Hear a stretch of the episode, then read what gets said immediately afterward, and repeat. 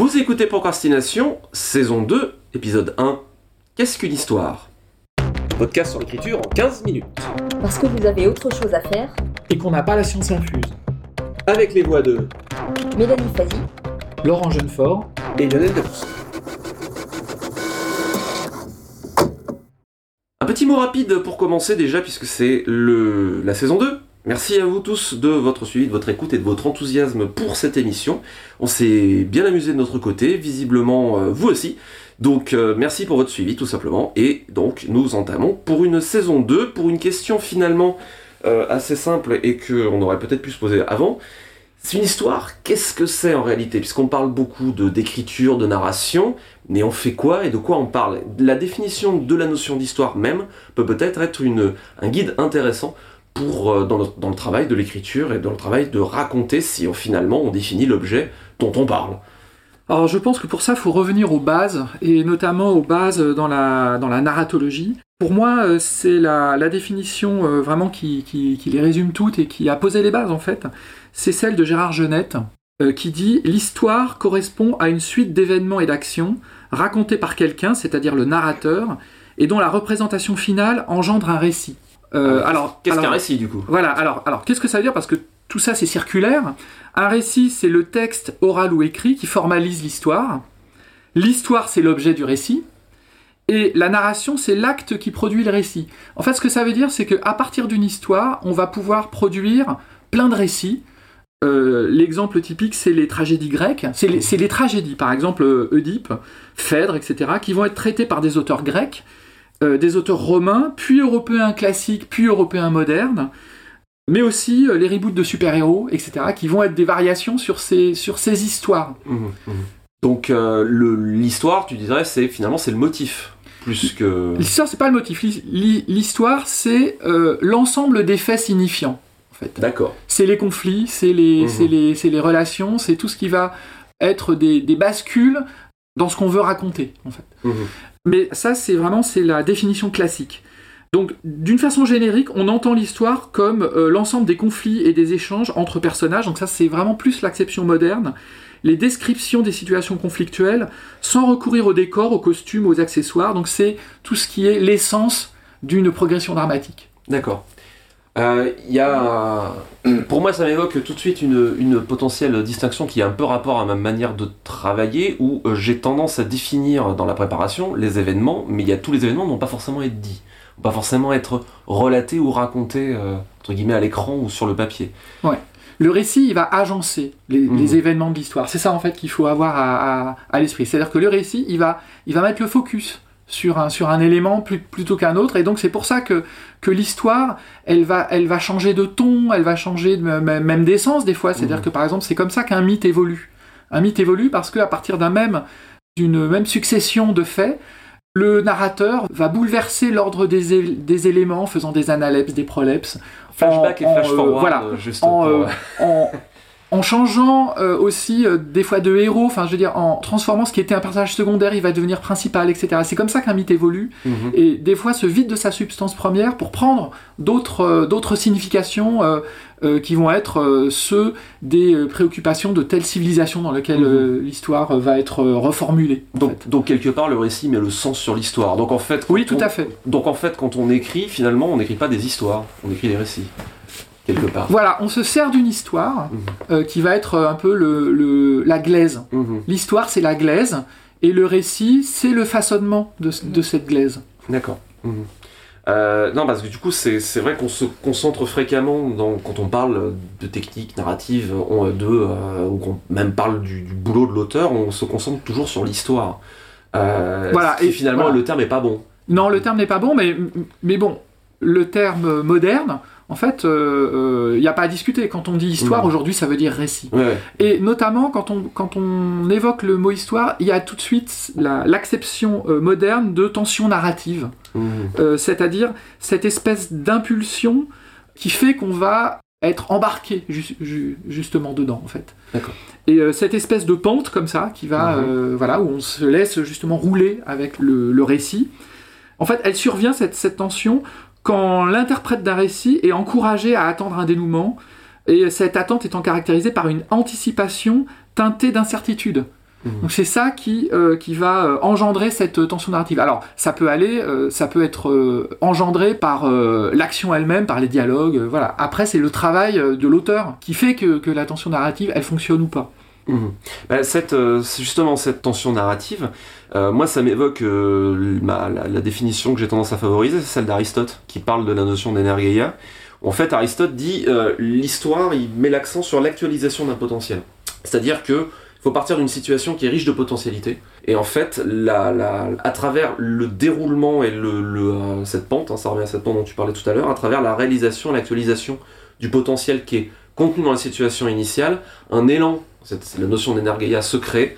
Voilà. Et, euh, C'est cette pente dont voilà. on parlait tout à l'heure. et il y a une sorte de déroulement logique et d'élan qui se, qui se construit. J'étais assez content de tomber sur cette définition parce que ça venait confirmer, quand j'essayais de construire mes, mes propres outils, ça venait confirmer une intuition euh, personnelle que j'avais qui était finalement, c'est la volonté de l'auteur ou des personnages qui, et des personnages qui forment euh, l'élan narratif et, et qui, qui est une forme de, de guide pour raconter.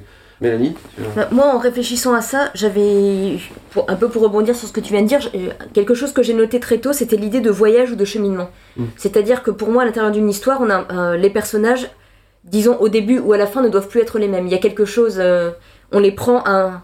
une- un élément qui est important pour moi, c'est qu'on ne raconte pas une histoire, euh, on ne raconte pas absolument tout, on se concentre sur un moment d'une histoire. Et un moment qui peut être un moment de crise, de basculement, euh, de résolution d'une d'une situation. Mais il y a vraiment pour moi cette idée de cheminement. C'est qu'à l'intérieur d'une histoire, on doit partir d'un point A pour arriver à un point B, et la situation où les personnages auront changé entre temps. Il y a vraiment quelque chose de cet ordre qui doit se produire. Est-ce que euh, ça doit se produire? Parce que euh, on, doit, a, ça, on des exemples, euh, par exemple James Bond, il change jamais. Et pourtant, il vit une histoire. Non, mais c'est une résolution d'une situation, il se, re- il se retrouve catapulté dans une situation. Là, Mhm. c'est plutôt la situation qui évolue que le personnage. Oui, mais en tout cas, il y a cette idée d'évolution Oui. en son cœur, ouais. Après, j'ai du mal à définir quelque chose qui soit valable pour tous. Et j'ai plus des intuitions en fait sur des types d'histoires et c'est compliqué. Par exemple, moi, j'aurais beaucoup mis l'accent en définition personnelle sur le contexte et euh, ce que contredit totalement la définition qu'a donné Laurent en fait. Hmm. Moi, ce que j'avais noté en premier en réfléchissant qu'est-ce qu'une histoire, pour Mhm. moi, c'était un contexte général à l'intérieur duquel se produisent des, des fils d'intrigue, donc les récits. Mhm. Et pour moi, c'était. euh, pour moi, une histoire, c'est quelque chose qui arrive à quelqu'un à l'intérieur d'un contexte. Et en fait, c'est pas, on n'est pas tout à fait d'accord sur ça, du coup. Mhm. Bah, en- en- effectivement, c'est extrêmement difficile de trouver une définition qui peut tout chapeauter. Moi, je, je m'étais concentré vraiment sur la notion de volonté et la, la définition la plus basique euh, à laquelle j'étais arrivé, c'est il y a quelqu'un qui veut quelque chose, mais c'est compliqué et c'est important. C'est voilà, la volonté, c'est le moteur qui le pousse. Il est, c'est compliqué, donc il y a une forme d'opposition, une forme de conflit, Euh, et c'est important, c'est-à-dire qu'il y a un enjeu euh, sachant que la notion d'enjeu est purement subjective. L'importance des enjeux n'a pas du tout de gradation en fonction de euh, sauver le monde, c'est plus grave que réussir son contrôle de maths. L'enjeu est totalement ra- rattaché au personnage qui porte l'enjeu Mm. et c'est euh, et parce que à travers la valeur de d'empathie euh, du lecteur qui va s'intéresser à ce qui arrive au personnage, euh, c'est là que l'enjeu va prendre tout son poids. Pour moi, l'enjeu n'existe pas dans un vide. Sinon, ça donne le syndrome Dragon Ball Z, où d'abord on pète une planète, ensuite on pète une galaxie, etc. Parce que on est constamment à la recherche de la surenchère.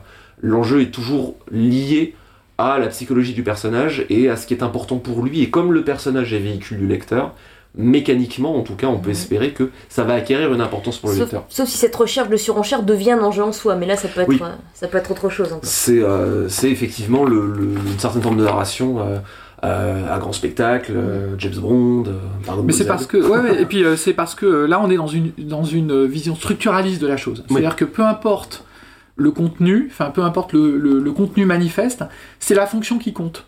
Mhm, dans, ce- oui. dans la vision structuraliste et, et- et ce dont on parle, euh, que ce soit euh, euh, jeunesse, propre, euh, tous les théoriciens, c'est les années 50, c'est la grande ère du structuralisme où on essayait de voir, de se débarrasser de la substance pour voir Mhm. quelles sont les structures sous-jacentes. Effectivement, c'est aussi important dans un, dans un récit, dans une romance moderne. Euh, où l'enjeu ça va être de sortir avec son petit copain que de sauver la que de sauver l'univers pour Luke Skywalker. Mhm. C'est la même chose Ouais, ouais. quelque part. Ouais, ouais. C'est la notion de conflit ou la notion d'enjeu, effectivement, on en revient toujours à ça. Mhm. C'est des choses auxquelles tu penses, toi, Mélanie, quand tu, tu construit, réfléchi euh Mais je- le problème, c'est que j'en ai déjà parlé. Moi, je réfléchis pas tellement mes histoires, elles s'imposent d'une certaine manière. Par contre, euh, ce qui me vient effectivement, c'est qu'il y a une notion de dynamique ou de ce dont je parlais, le cheminement.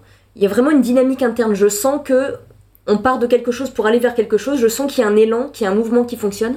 Mais je vais pas tellement réfléchir en termes d'histoire au sens. euh, J'ai pas tellement de définition ou de recul sur ça. Mhm. C'est vraiment plus, beaucoup plus une intuition que là, je sens qu'il y a une tension.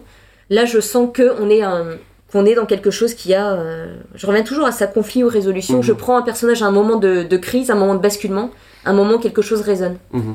Parce que en fait la question sous-jacente que j'ai c'est euh, quand, euh, quand on malaxe, quand on réfléchit, quand on est peut-être en train de caler, est-ce que cette notion peut aider à sortir de, de- de cette ornière éventuellement en revenant à, à la définition, peut-être en se disant bon je cale, donc est-ce qu'il y a quelque chose dans ces grandes définitions qui peut m'aider à sortir de... Bah, de- ça peut, mais alors là, ça dépend vraiment beaucoup des méthodes de chacun. On a déjà parlé, moi, à titre Mhm. personnel, ça ne marche pas du tout parce que justement, si je suis dans un raisonnement trop logique, ça me Mhm. bloque complètement. Mais je connais énormément d'auteurs pour qui, justement, euh, bah, je pense que toi, notamment, ça, ça fonctionne beaucoup mieux sur toi.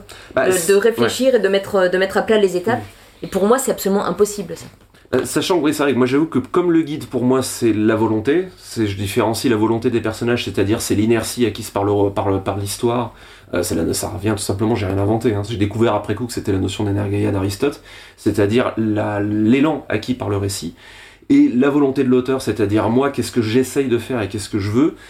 Quand euh, dans la préparation ou aussi dans la réflexion sur une scène, je reviens toujours à ces notions-là. Effectivement, c'est qui veut quoi, quel est le problème, c'est-à-dire derrière, c'est quelle est cette situation riche de potentialités, quelles sont les volontés en présence, comme tu dis, quel est le conflit, quels sont les changements nécessaires dans Mhm. l'histoire, et à partir de ça se construit une scène. Alors que euh, personnellement, j'aurais plus, mais c'est peut-être plus vrai pour la nouvelle que pour le roman, je sais pas. J'aurais plus à, euh, le- à me poser les questions, cette situation dans laquelle on est, cette, euh, cet événement qui se produit, en quoi est-ce qu'il résonne chez le personnage? Qu'est-ce qui, En quoi ça va le, le perturber ou le faire évoluer Mhm. ou autre? Moi, c'est vraiment ça. Quel est l'impact? Et finalement, quel est l'impact? Quel est le changement qui est opérant? Comment le personnage va s'enfoncer dans cette situation ou s'en sortir? Et c'est ça qui donne la dynamique du récit. Alors, en fait, on a une approche exactement voisine, Oui, mais euh, juste mais pas en, de la même mais en manière. prenant les choses par la, pas la même extrémité du spectre. Voilà. Alors c'est vrai que dans le roman, il y a quelque chose de peut-être plus général pour le coup. Et euh, certains théoriciens euh, rattachent un peu le, le- la division en trois actes, par exemple, euh, euh, qu'on a dans, les, dans la structuration classique, comme euh, la, la- la division euh, en euh, comme les trois âges de la vie. Euh, c'est-à-dire euh, l'enfant, l'adulte, le vieillard.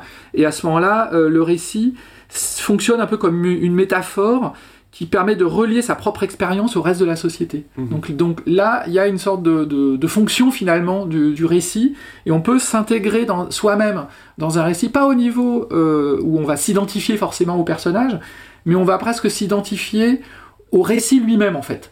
C'est-à-dire Mhm. qu'on Ouais. va, on va projeter dans le récit, dans l'histoire, euh, quelque chose de, de soit qu'on attend de la vie, euh, de sa propre vie, ou de la vie globale de ses contemporains, soit soi-même. Mhm. Je pense que ça pourra nous faire euh, ça, ces sujets-là, entre la structure en trois actes et l'identifi- et l'identification, pourra nous faire de, de belles boîtes de Pandore, auxquelles on reviendra.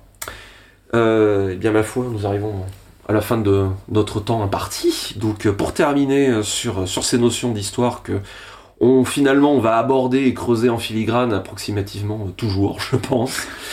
Euh, petite citation d'Elizabeth George euh, tirée de son livre sur l'écriture qui s'appelle Mes secrets d'écrivain, Right Away en, en français, en anglais. Donc finalement, c'est deux types de chapitres qui se répondent, mais qui peuvent revenir à ce dont on a parlé. Un chapitre dit une histoire, c'est des personnages, et le chapitre d'après dit la mise en scène, c'est l'histoire. C'était Procrastination, merci de nous avoir suivis. Maintenant, assez procrastiné, allez écrire des histoires ou autre chose.